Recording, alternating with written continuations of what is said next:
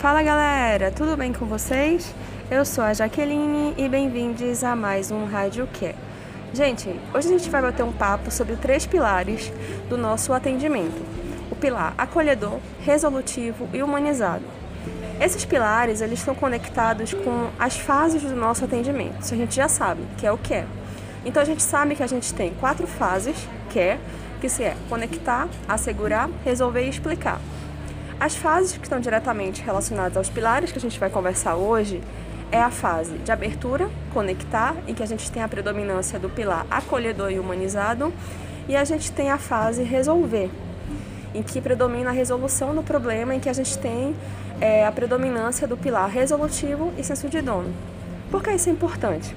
Porque, é, a depender do modo como eu me conecto com o usuário no início do atendimento, como eu me apresento, como eu pergunto se a pessoa está bem, como eu é, questiono em que eu posso ajudar. Tudo isso é importante para que a minha resolução ela seja da maneira mais tranquila possível. Tá? Então, se eu consigo é, ser acolhedor no início do atendimento e consigo ser humanizado, consequentemente, eu consigo ser tranquilamente resolutivo. Então, problemas que eu vou ter para resolver o problema do usuário, é, tem uma grande probabilidade de chance de ser pelo fato de eu não ter conseguido me conectar no início desse atendimento, tá? Então, é, sobre esse acolhedor, gente, vamos sempre usar aquelas palavras, lamento muito o ocorrido, vamos escutar o usuário de maneira ativa, tá? Vamos usar um, um tom de voz calmo, vamos falar de maneira pausada, certo? E na fase resolver, vamos seguir o processo CARD de maneira correta tá? Então a gente tem que passar as explicações com clareza e a gente tem que buscar a melhor solução conforme o processo CARD, tá?